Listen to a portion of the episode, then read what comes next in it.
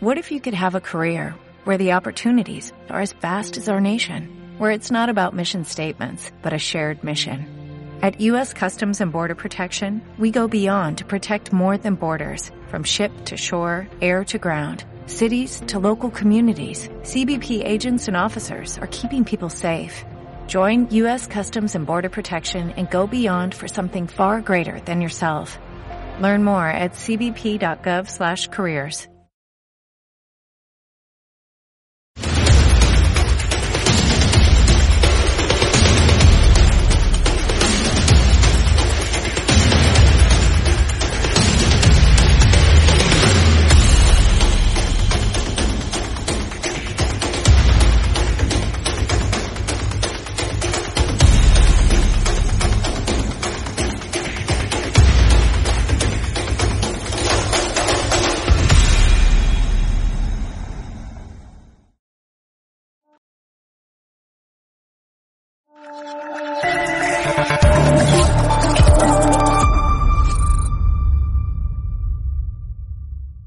Hola, muy buenos días. El cambio climático nos está matando.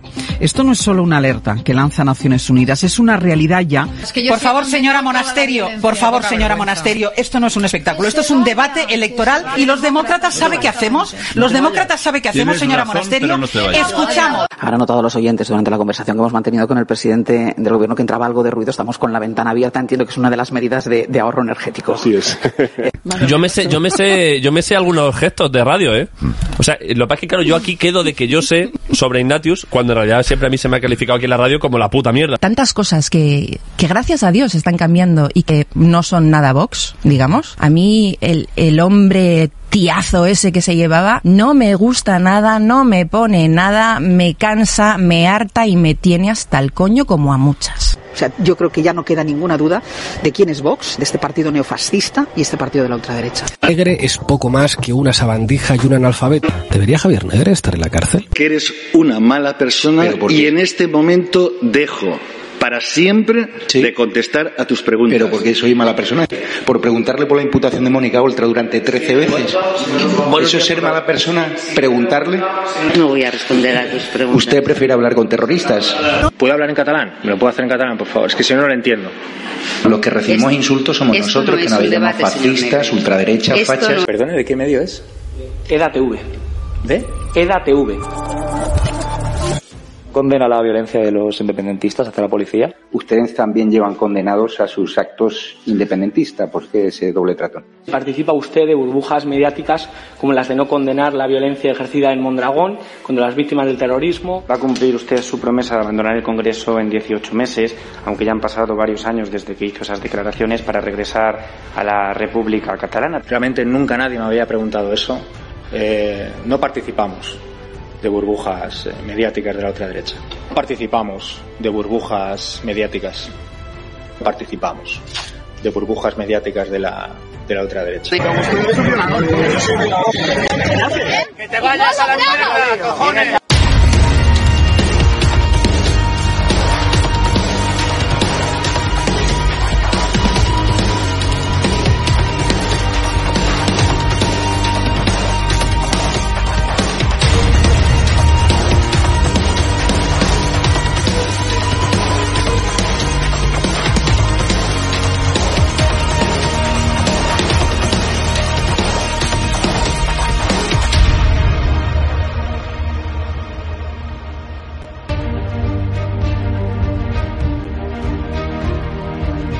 Noche de estado de alarma con Jorge Mestre.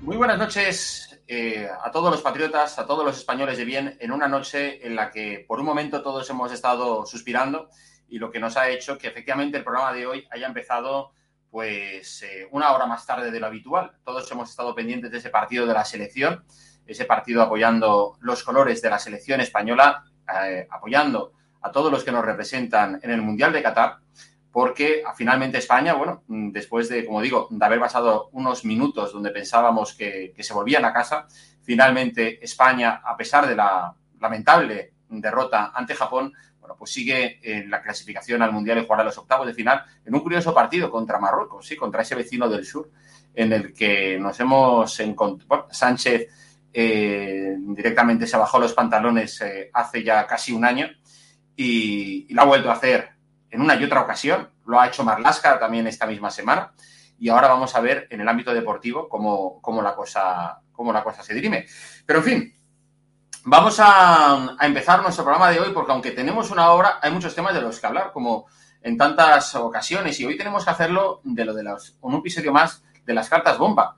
Porque resulta que mm, cuando parecía que, la carta esta que apareció ayer en la Embajada de Ucrania y después nos enteramos que había llegado a una empresa que fabrica armamento en Zaragoza, armamento que se vende en Ucrania, hoy nos enterábamos que también había llegado a la Embajada de Estados Unidos en Madrid, pero que también le había llegado a, al Neroncito de la Moncloa, a Pedro Sánchez, que curiosamente, según ha trascendido, bueno, pues no había presentado eh, nadie de Moncloa en estos casos es lo que corresponde, una denuncia ante la Fiscalía, una denuncia ante la Audiencia Nacional para contar lo sucedido y ha, nos han contado que directamente había sido, bueno, pues eh, detonada por los, por los servicios de seguridad del, del presidente del gobierno y que, y que, bueno, y que no se ha hecho público hasta hoy porque no se quería haberle dado publicidad. ¿No es un poco todo esto extraño?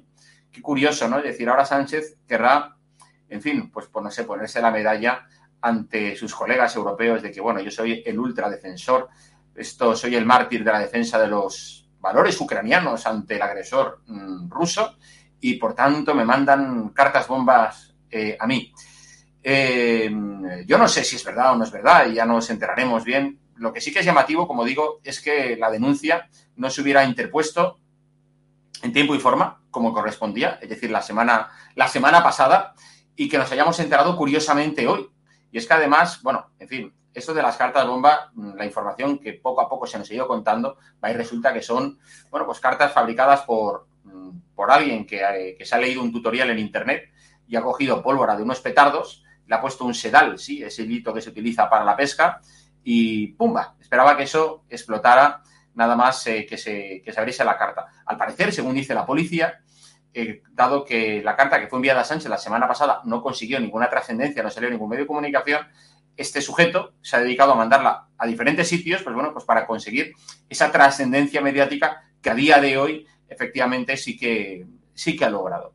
Lo cierto es que esto huele raro, ¿verdad? Es decir, tiene ese tufillo de, de lo que vimos, eh, os recordáis, lo de la, las, las, balas mandadas a, a sí, a Coleta Morada, a Pablo Iglesias, también enviadas a, a, la ministra, a la ministra de Defensa y, y, demás, y que luego fueron archivadas porque no se encontró a nadie y no se sabía si incluso las había mandado el propio Iglesias ¿eh? para, para conseguir protagonismo. No sé yo si aquí se habrá dedicado Sánchez a fabricar, no lo quiero, no me lo puedo imaginar, ¿no? Pero en fin, a día de hoy, como Sánchez necesita siempre cortinas de humo para que no hablemos de la derogación de su traición a España con la derogación del delito de sedición, uno ya se puede esperar cualquier cosa. De todo esto tenemos que hablar ya con los analistas que nos acompañan esta noche y a quienes quiero eh, saludar.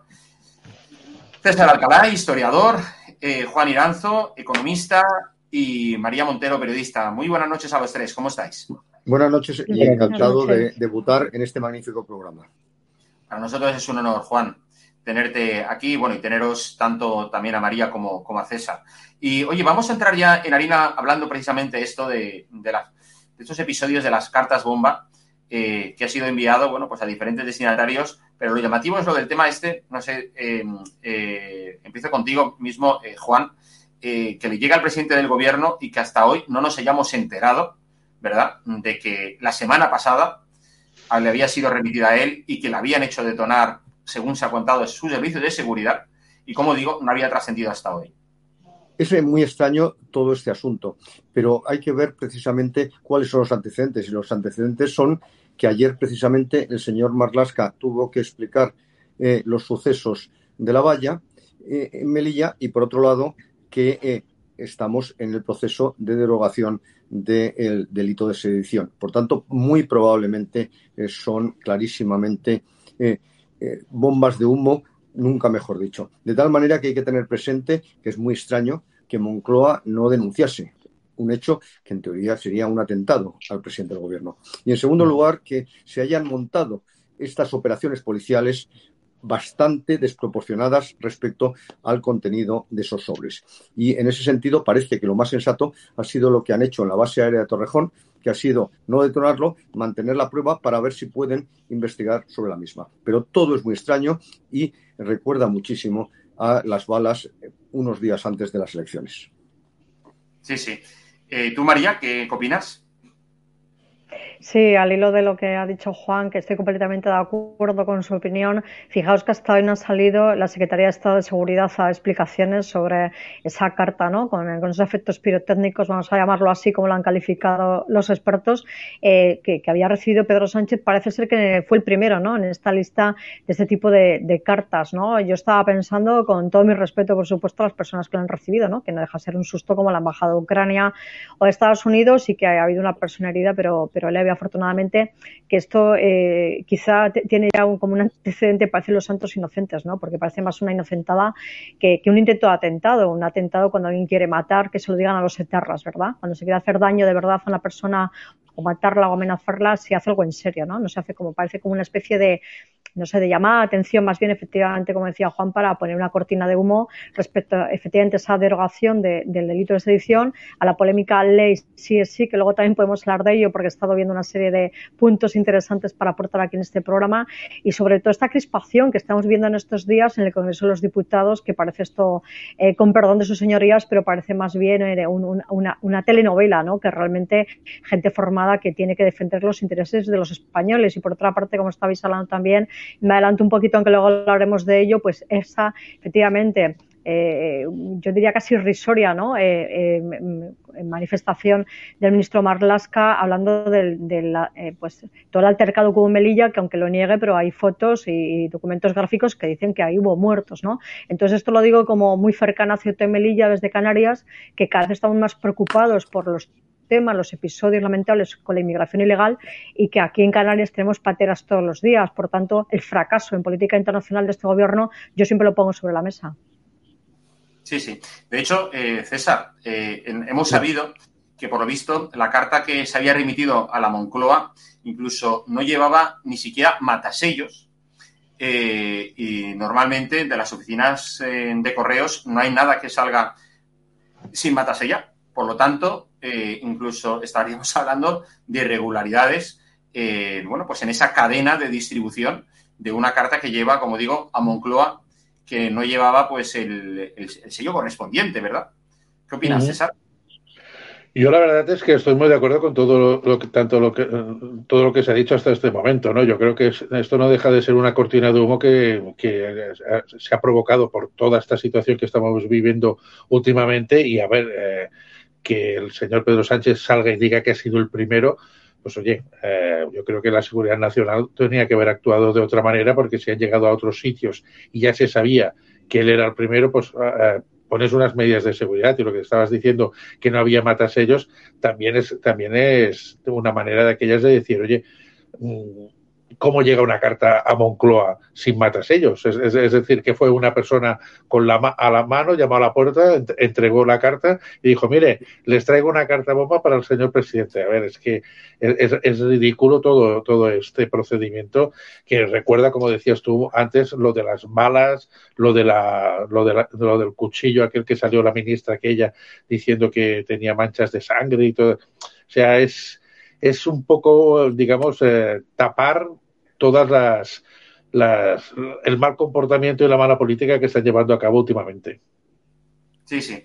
No, y de hecho, efectivamente, una cosa nos lleva a la otra, porque hoy, por ejemplo, eh, Juan, María y César eh, ha sido, bueno, pues el, el, trámite más que se ha vivido en el Congreso sobre, bueno, pues la derogación del delito de sedición esa nueva, bueno, pues acto de traición de Sánchez hacia, hacia los españoles, en un paso más de, entreguismo, servilismo, rendición a los golpistas, a los independentistas, aquellos que quieren romper España. Eh, han votado en contra, bueno, pues eh, la coalición Frankenstein, la coalición que hizo a Sánchez presidente. y han votado en contra, por supuesto, de todas las enmiendas que la oposición habían, eh, había presentado. Y lo cierto es que, bueno, pues nos encontramos en un paso más, eh, bueno, pues para, para intentar eh, fagocitar y romper, y romper España, Juan. Hombre, yo creo que en primer lugar, y, es muy grave ya de partida, es un atentado al Estado de Derecho. Es la primera vez, eh, o de las primeras veces, que se legisla y en este caso se modifica el Código Penal con nombres y apellidos. Y eso es de una extrema gravedad porque, por definición, la ley es de carácter general. Y en este caso eh, se está legislando, se está derogando pensando en personas muy concretas. En segundo lugar, está creando una indefensión enorme ante posibles ataques futuros a la unidad España y esto es de una extrema gravedad. Y luego, por último, eh, no es cierto los argumentos que se han utilizado de que es un delito ya obsoleto en la mayor parte de los códigos eh, penales de los países desarrollados. Está vigente porque evidentemente estamos hablando en definitiva de un delito de traición y por tanto a mí me parece que hoy es un día muy triste desde el punto de vista de la democracia y desde el punto de vista del Estado de Derecho. Sí, sí. De hecho vamos a ver unas declaraciones eh, hoy que, eh, que desde la oposición se ha lanzado al gobierno desde la sede de la soberanía eh, nacional. Vamos a ver esas declaraciones eh, que ha habido hoy en el Parlamento. Este pleno extraordinario y urgente debería ser para rectificar la ley del sí es sí y evitar más salidas a la calle de agresores sexuales, señoría. No para derogar la selección y favorecer a los socios del Gobierno que precisamente, como dice Otegui, quieren romper España. En esas estamos, señoría. Y ya estamos a 24 horas de la calumnia más fuerte que se ha dicho aquí contra el Grupo Parlamentario Popular por una ministra del Gobierno de España y todavía no ha dimitido, señoría del Grupo Socialista. Todavía no ha dimitido.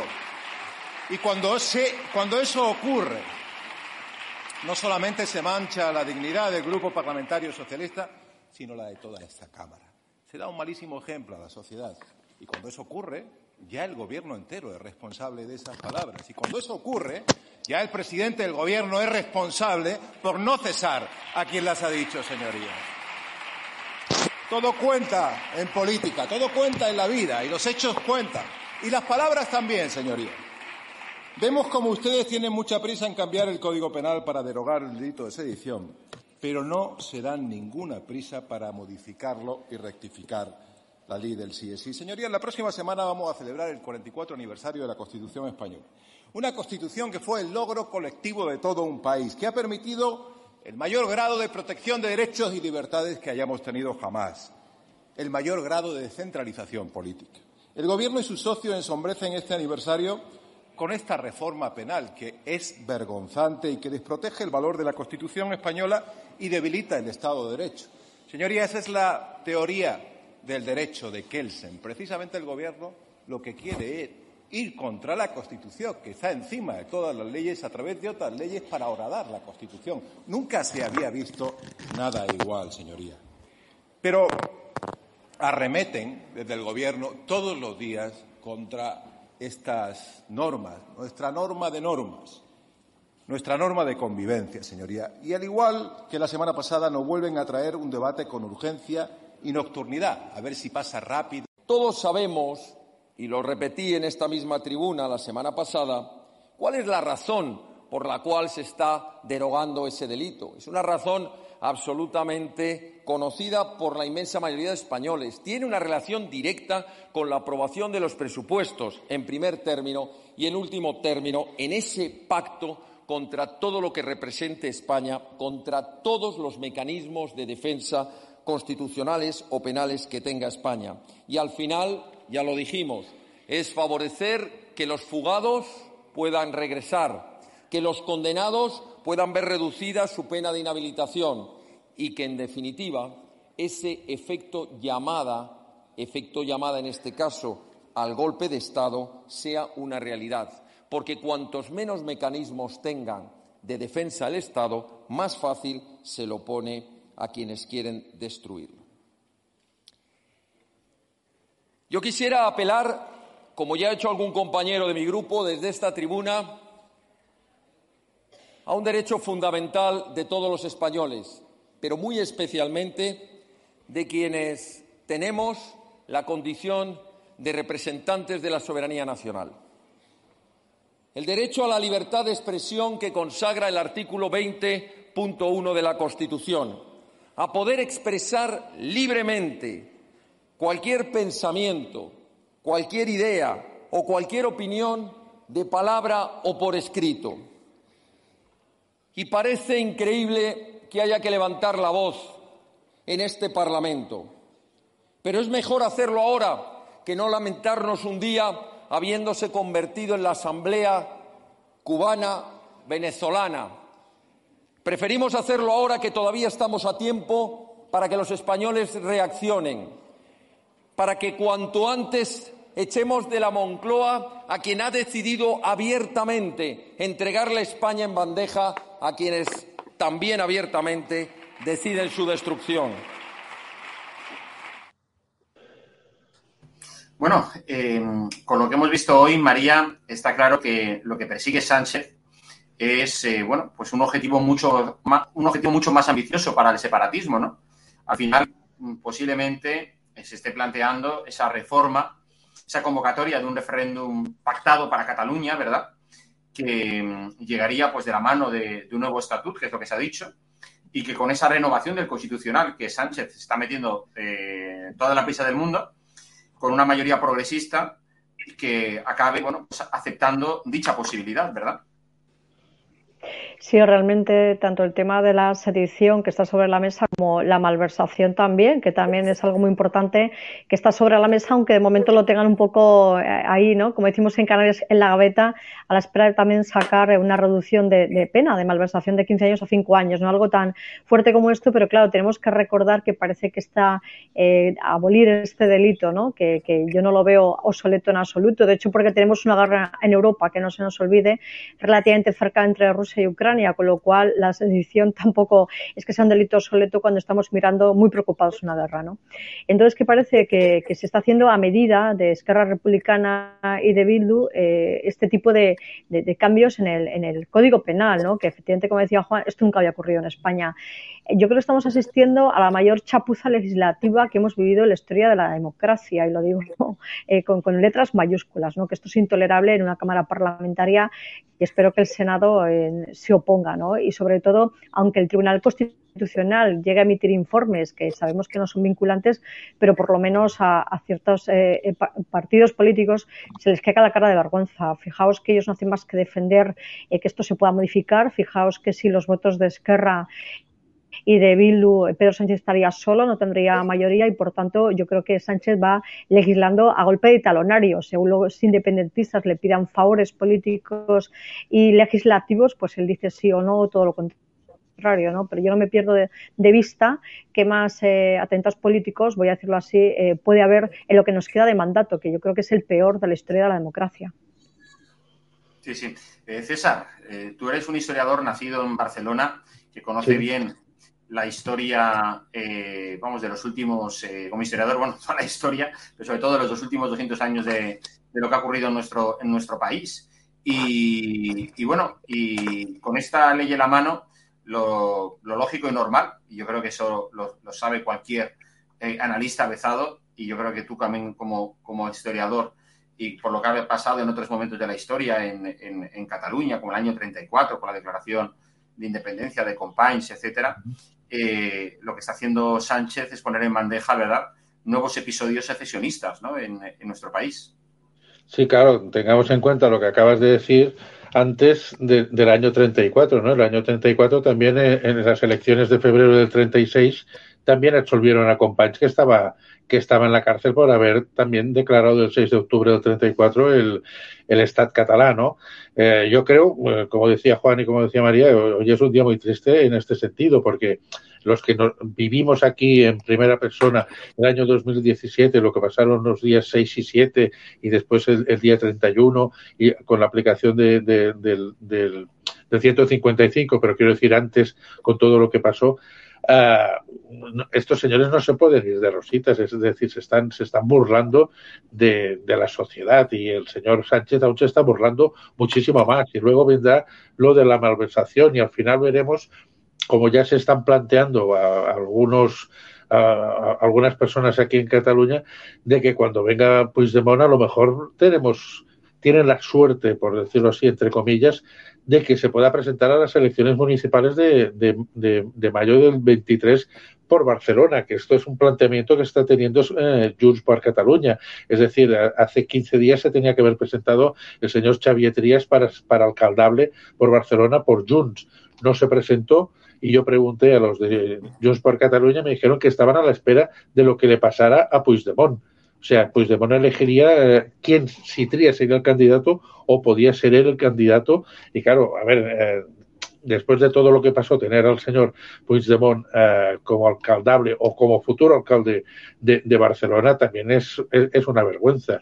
Y lo que estabais diciendo de, de lo del referéndum, el referéndum aquí saben que no lo van a ganar, es que no tienen la mayoría para ganar el referéndum. Pero esto ya les va bien, es decir, ellos lo que quieren es seguir viviendo del independentismo, no con el independentismo. Ellos no quieren la independencia porque se les acabaría el chollo, es decir, eh, ¿dónde iban a sacar eh, más dinero que están sacando ahora con todo lo que le están eh, están provocando a Sánchez. Es decir, ellos están viviendo muy bien, ellos no tienen prisa, ellos saben que, bueno, pues vamos tirando, esto se irá deshinchando con el tiempo, pero Esquerra Republicana está cogiendo una, un, un cambio de ritmo en el sentido de que ya no son tan independentistas, aunque son independentistas, pero se están convirtiendo en la antigua convergencia de los años 80 de Pujol. Es decir, ellos quieren ser el centro eh, de la política catalana y que, bueno, que lleguen a ser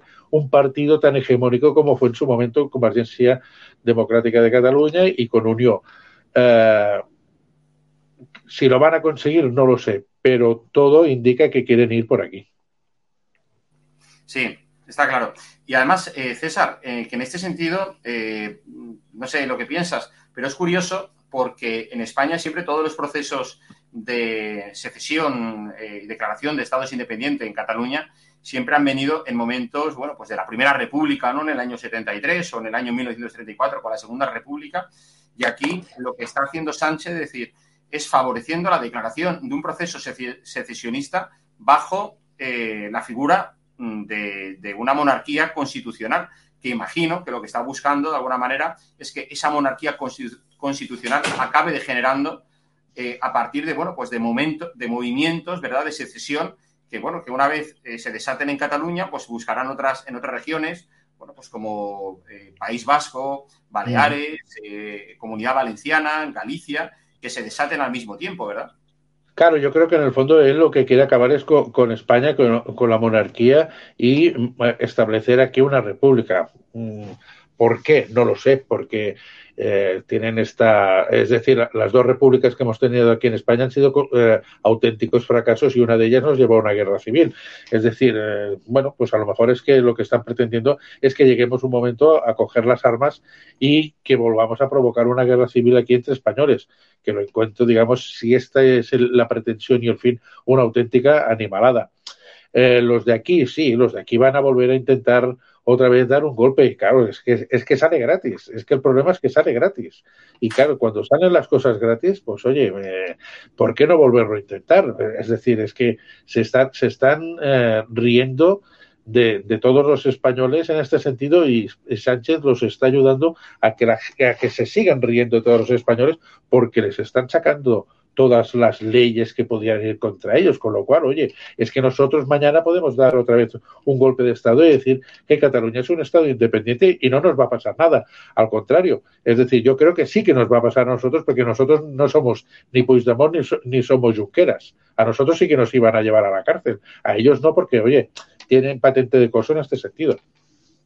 Oye, eh, Juan, ¿y tú te ves a, a, Puigdemont eh, pues comiéndose los turrones en su casa de, Barcelona o de Girona? Desde el punto de vista legal, por supuesto, lo que yo no sé si él quiere en este momento volver a España. Esa es la duda fundamental. Pero efectivamente se está ah, allanando todo el camino. Es verdad eh, que también eh, acaba de sufrir un posible revés que respecto a la legalidad de su toma de posesión como eurodiputado. Pero evidentemente aquí, como muy bien se ha dicho por parte de César y de María, estamos generando un proceso para que cualquier acto de independencia en cierta medida, bueno, pues sea gratuito y se compare prácticamente con un proceso de altercados públicos, etcétera. Yo creo que la situación es muy grave, pero también estoy completamente de acuerdo con César que el problema fundamental para los catalanes es si se les considera la independencia, porque lo que significa es tensar permanentemente la cuerda, apoyar al gobierno central a cambio de infinidad de transferencias de todo tipo. Hay que tener en cuenta que en los presupuestos para el año 2023 eh, la zona de España la comunidad autónoma más beneficiada, con mucha diferencia, es Cataluña en detrimento de Madrid. Por otro lado, hay que tener en cuenta que se establecen una serie de mecanismos que les favorece desde eh, el punto de vista de la financiación autonómica, etcétera. Es verdad también que los propios catalanes están soportando la mayor presión fiscal de España, pero en definitiva es un instrumento de, en gran medida, tensionar y buscar eh, contraprestaciones. Y hasta ahora las están obteniendo sin lugar a duda. Vamos a ver si os parece unas declaraciones, porque hoy el, diputado eh, que hasta hace pocos días era miembro de, UPN, Sergio Sayas, ha criticado con, bastante dureza el hecho de que el gobierno de Sánchez intentara ocultar este debate a la sociedad española por hacerlo, digamos, coincidir con el partido. Yo lo estaba mirando, de hecho, hace unos minutos cuando estaba el partido. He visto que efectivamente eh, seguía debatiéndose este, este asunto en, el Congreso, ¿no? Eh, mientras que, como digo, España estaba enfrentándose a Japón. Vamos a ver esas declaraciones del diputado Sayas. Presidenta, buenas tardes, señorías. Pues parece que los grupos que sustentan al Gobierno y que traen a esta Cámara han traído un proyecto para rebajar la sedición y que dar un golpe a la democracia en nuestro país salga gratis. Parece que quieren que los españoles no se enteren. No me extraña que quieran que no se enteren de su poca vergüenza. Y por eso el otro día estuvimos debatiendo sobre la sedición con nocturnidad y hoy lo hacemos con alevosía eh, la alevosía de poner un pleno eh, prácticamente eh, agotando los plazos al mínimo reglamentario en un ataque bastante flagrante a lo que es la independencia del poder legislativo y la alevosía de poner el debate el día que juega España y Japón a ver si así no se entera nadie. Es verdad que parece que los miembros del Gobierno que no están en un debate como este, en el que nos estamos jugando la democracia, deben ser mucho más de fútbol que de democracia. Es evidente que por eso no están aquí. No están aquí en un debate fundamental para España porque lo de que estamos hablando hoy aquí es de que nos jugamos la democracia.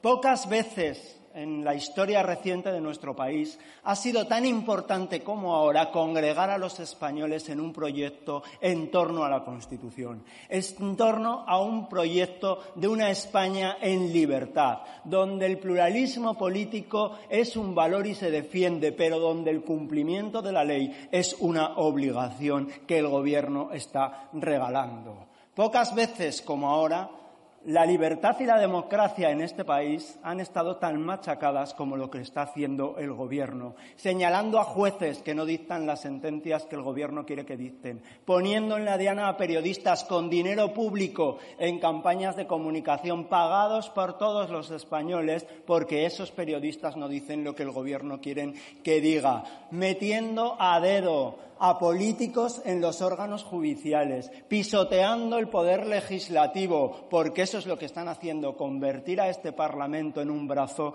al servicio del Gobierno y entregando el proyecto de España a quienes no tienen otro objetivo que enfrentarnos para dividirnos y dividirnos para desmembrar nuestro país.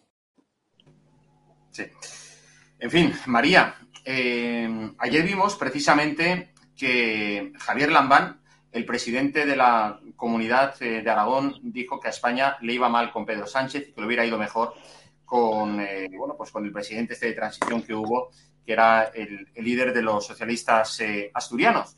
Lo cierto es que hoy Javier Lambán, bueno, pues le ha dado, no sé, un ataque de, miedo y temor de pensar que, bueno, pues que, pueda haber que Sánchez, pues siguiendo el estilo estalinista le, le quiera quitar de la, de la, foto y que no sea líder para las próximas elecciones autonómicas en, en esa Pues sí, realmente, sí. realmente es, es, una auténtica eh, pena, ¿no? Que, que sí. No sé si se, se le ha soltado el rótulo. Ah, sí se te oye, sí se te oye. Es que Jorge Mestre, eh, tienes, tienes un problema con el micrófono, se te soltó o algo. Perdona, María, eh, continúa con la pregunta que te hizo Jorge. Pues continúo, sí, encantada más de responder algo así, porque sinceramente me leyó la mente ¿eh? Jorge Mestre con si te mueves de la foto no sales, ¿no? Que eso es una consigna muy de los socialistas. Fijaos también, ¿no? La debate de, de alguien. Ahora sí. que, de un lugar tan importante como Navarra, haciendo una pequeña mención a Navarra, echen a la Guardia Civil, que es algo absolutamente lamentable. Pero aparte de esto, eh, yo creo que el AMBAN ha cogido miedo, eh, habrá recibido alguna llamada que otra, le habrán dicho, te retractas efectivamente las declaraciones o dices que no fueron afortunadas, ya solamente la falta de decir que se equivocó que alguien lo ha sacado de contexto, que eso no ha ocurrido. Lo que dijo lo dijo bien clarito, ¿no? Y al hilo un poco también lo que estaban contando los compañeros, a mí como jurista también me gustaría puntualizar que en este proceso de este mandato ¿no? desastroso que se está rompiendo España claramente, pero fijaos que nosotros tenemos un sistema autonómico, 17 autonomías, y que aunque se quiera independizar Cataluña, otra comunidad autónoma, o Valencia, o el País Vasco, o Canarias, es imposible porque tenemos un sistema de autonomías. O sea, habría que romper España entera, cambiar todo el modelo que tenemos eh, de autonómico para irnos a un modelo diferente está claro que este tipo de golpistas buscan que nos vayamos a un sistema federal o landers, ¿no? Como en Alemania. Sin embargo, en España no tiene sentido, os voy a decir por qué, porque somos un territorio muy pequeño, muy fragmentado y ya 17 comunidades autónomas con el gasto que implica, me parece una auténtica eh, exageración para los presupuestos. Dirán, anda, anda, que ahora María quiere quitar autonomías. No he dicho eso exactamente, he dicho que se podrían reconducir las cosas de otra manera, ¿no? Respetando, por supuesto, la idiosincrasia cultural y que venimos de los foros, además, que es algo mucho más antiguo que este sistema autonómico gustaría puntualizar otra cosa de cara a este gobierno que tenemos y, por supuesto, le voy a decir a Lambán desde aquí, ¿no? Le voy a echar un reto y le voy a decir que si él mismo en la comunidad de Aragón, si él mismo se hace auditorías económicas a sí mismo. Es decir, ¿por qué el fracaso y por qué hay tanta corrupción en España? Porque nuestro sistema autonómico hacía muy, una gran diferencia, por ejemplo, con el Estado federal de Estados Unidos, los Estados federales, que rinden cuentas, hacen autonomías internas y externas auditorías, perdón. Es decir, España no está acostumbrada a ninguna auditoría propia. No somos auditados ni externa ni internamente.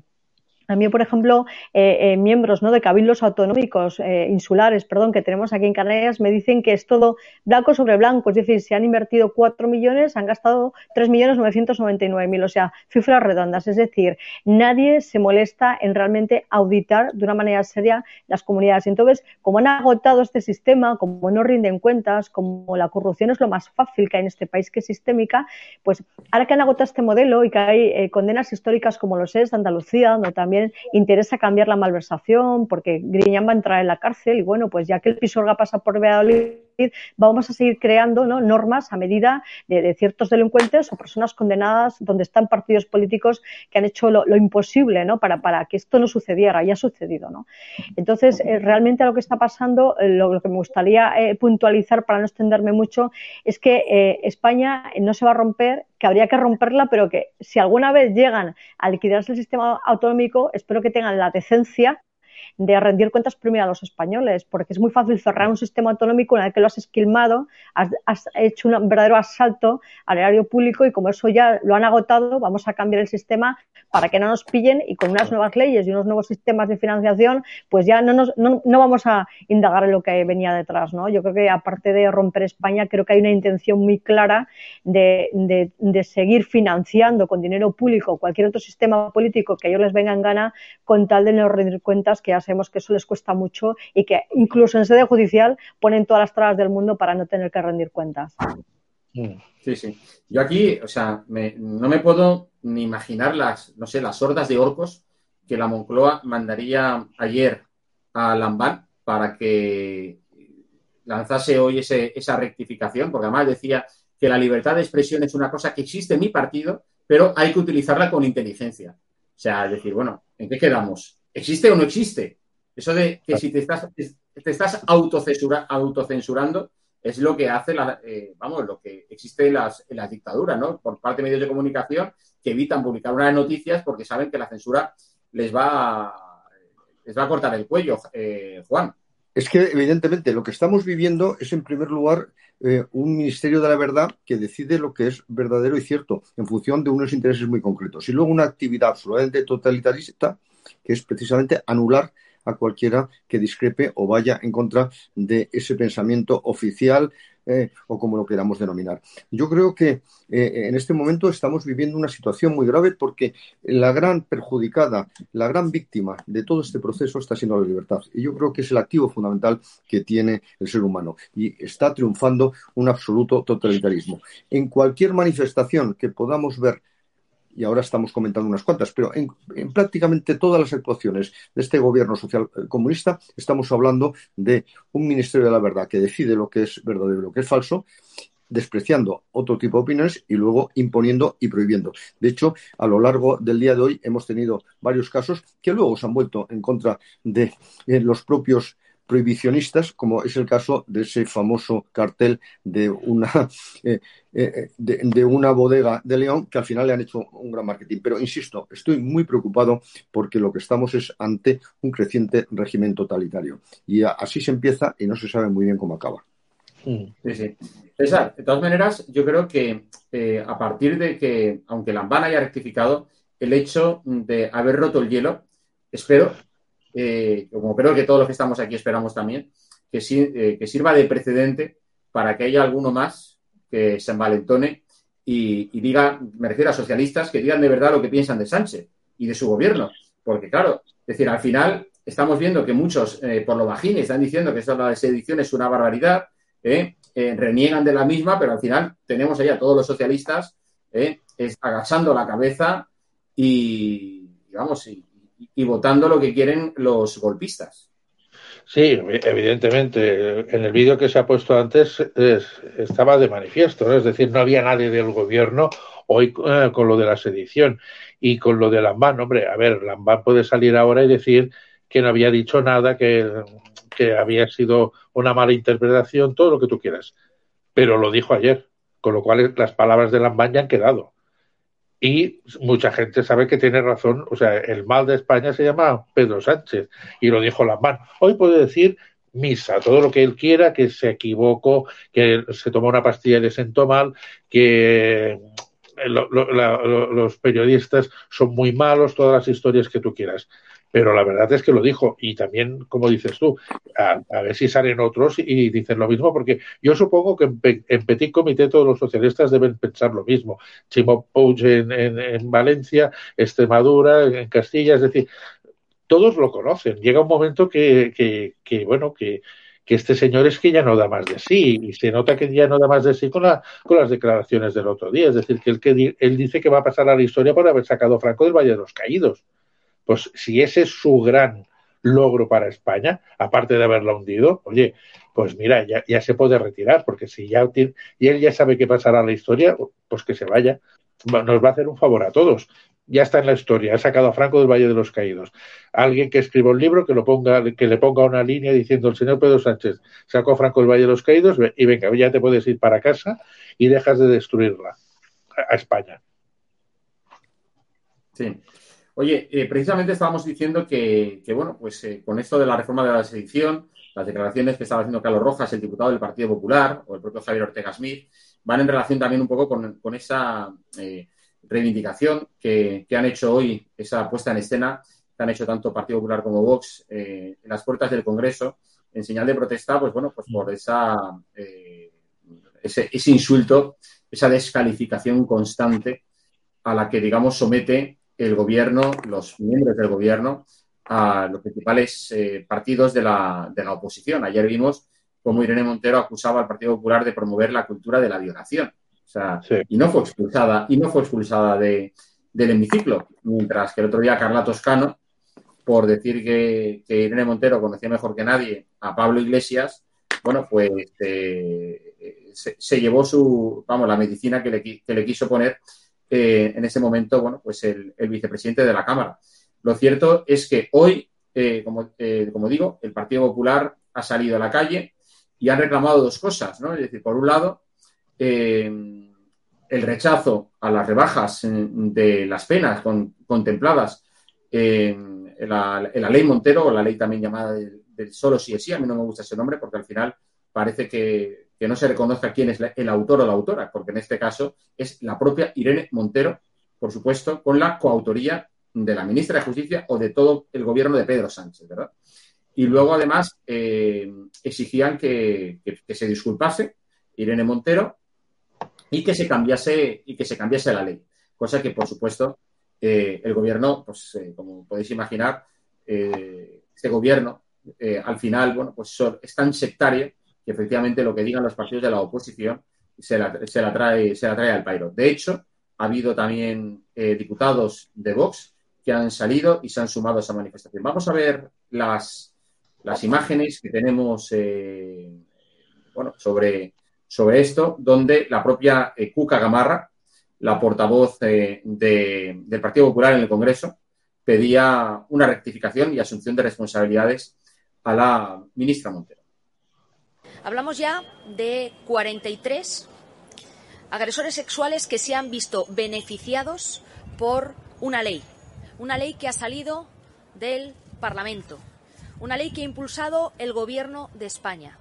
Una ley que nació con un único objetivo, que era proteger a las víctimas de las agresiones sexuales. Una ley que se conoce como la ley del solo sí es sí. Pero una ley que está beneficiando, como decía, agresores sexuales con rebajas en sus penas y, por, y alguno de ellos incluso poniéndolos en libertad. Podríamos hablar de muchos de sus casos, muchos de esos casos concretos. Pero la realidad es que a día de hoy hay una alarma social en nuestro país por el efecto que está teniendo la aplicación de esta ley.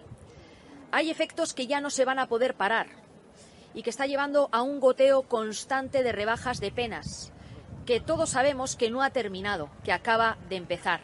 Es hora también de que se asuman responsabilidades políticas, porque estaban advertidos de que esto iba a pasar.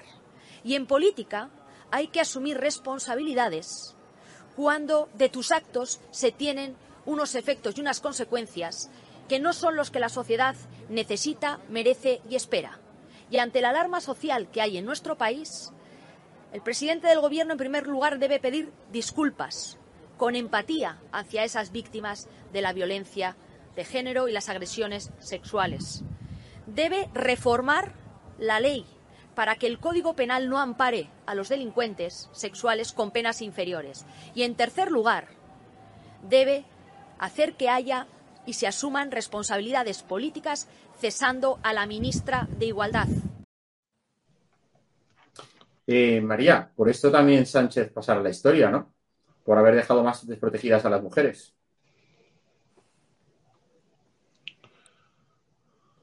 No te oímos. Estás muteada, María. María, no te escuchamos. A ver, que María está muteada. Desmuteate, María. Bueno, mientras. Ahora. ¿Me oye? Ahora sí. Ahora. Ahora sí se me oye. Vale, sí, estaba comentando que a mí Irene Montero, y fíjate que compartimos apellido, ¿eh? que soy María Montero, no me representa absoluto, ni por el apellido, de hecho hay gente que me ha preguntado si somos familia, afortunadamente no, no tengo nada que ver con ella, pero no me representa ni como cargo público, ni como mujer, ni como madre, ni como hermana, ni como esposa, ni como nada. O sea, me parece un auténtico despropósito a lo que está jugando con, una ley, además, que, debería ser un ejemplo, incluso podría pasar la historia por tener una ley ejemplarizante, cosa que no está haciendo, desde luego.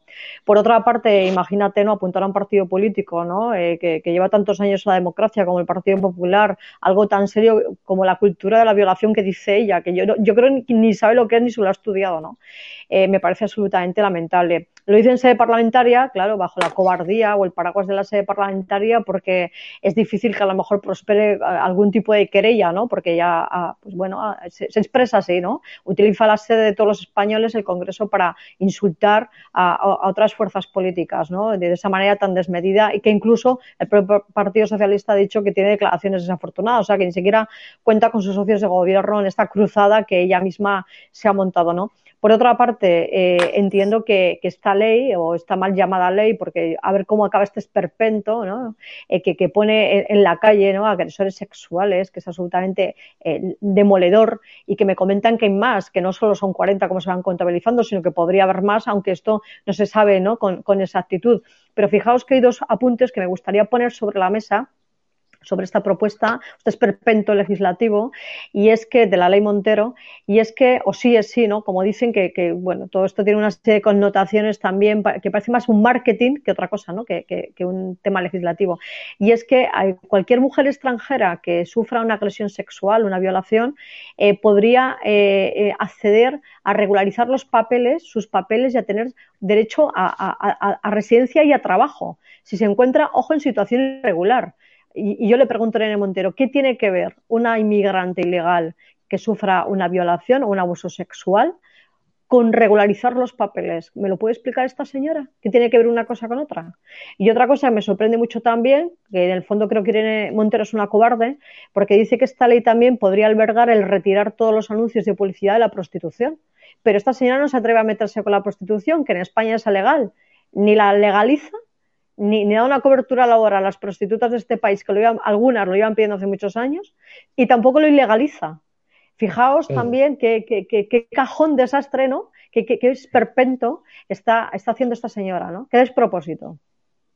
Pero yo me querría centrar también nuevamente, eh, María, tienes toda la razón, eh, con eh, el acto de hoy, precisamente como repulsa precisamente a esa actuación de Irene Montero ayer en sede parlamentaria bajo el argumento y protección de la libertad de expresión y de la sede parlamentaria. Pero es que justo el día anterior, precisamente Patricia Rueda fue expulsada por el vicepresidente primero del Congreso, Alfonso Rodríguez, en un acto absolutamente de censura y totalitarismo. Hoy que se está celebrando el fin de la censura en España, hace 42 años, eh, bueno, pues eh, se produjo hace dos días un acto gravísimo en sede parlamentaria, que una persona eh, fue censurada y además expulsada del hemiciclo. A mí me parece que nuevamente estamos hablando de una simetría espectacular y ya está bien precisamente esa situación. Y por eso yo creo que está bien que se salga a la calle y que se ponga de manifiesto que es intolerable ese tipo de posturas. Y luego, evidentemente, como tú muy bien decías, estamos hablando de una persona que desde luego no sabe nada de leyes, una persona prepotente, una persona que no tiene en cuenta la opinión de los demás y una persona que al final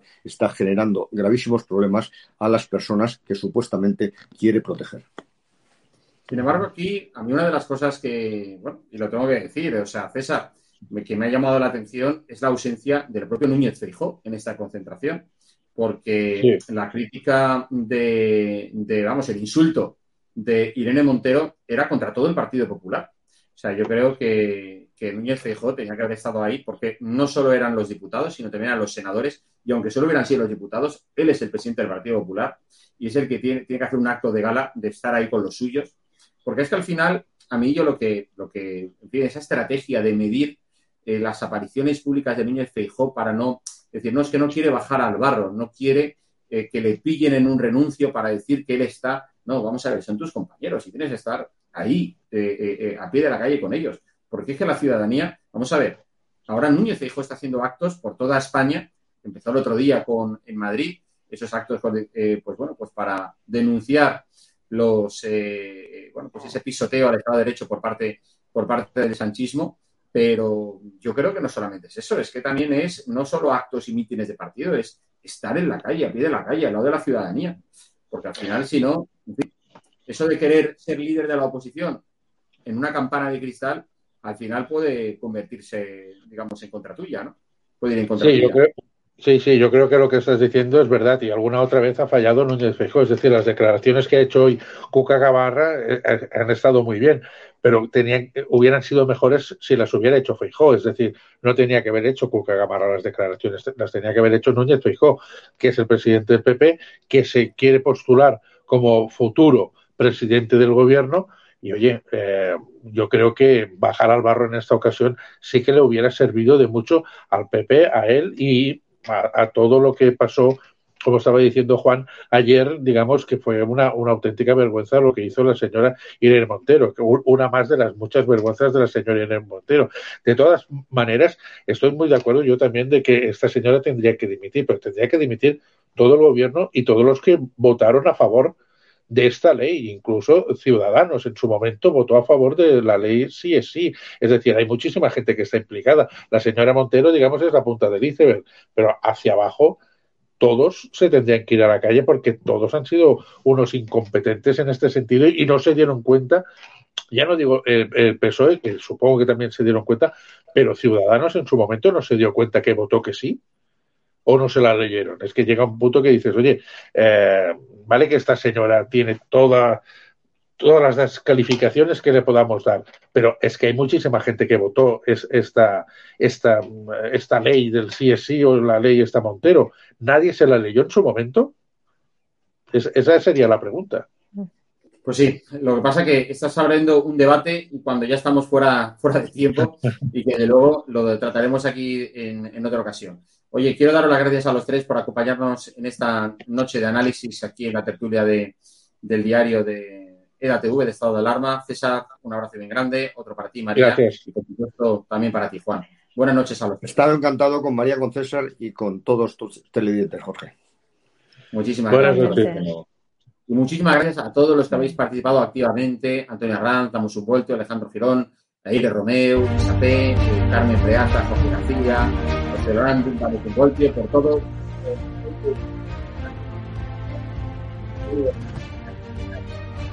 Aquí en EDATV no os vayáis, sed muy felices a pesar del gobierno.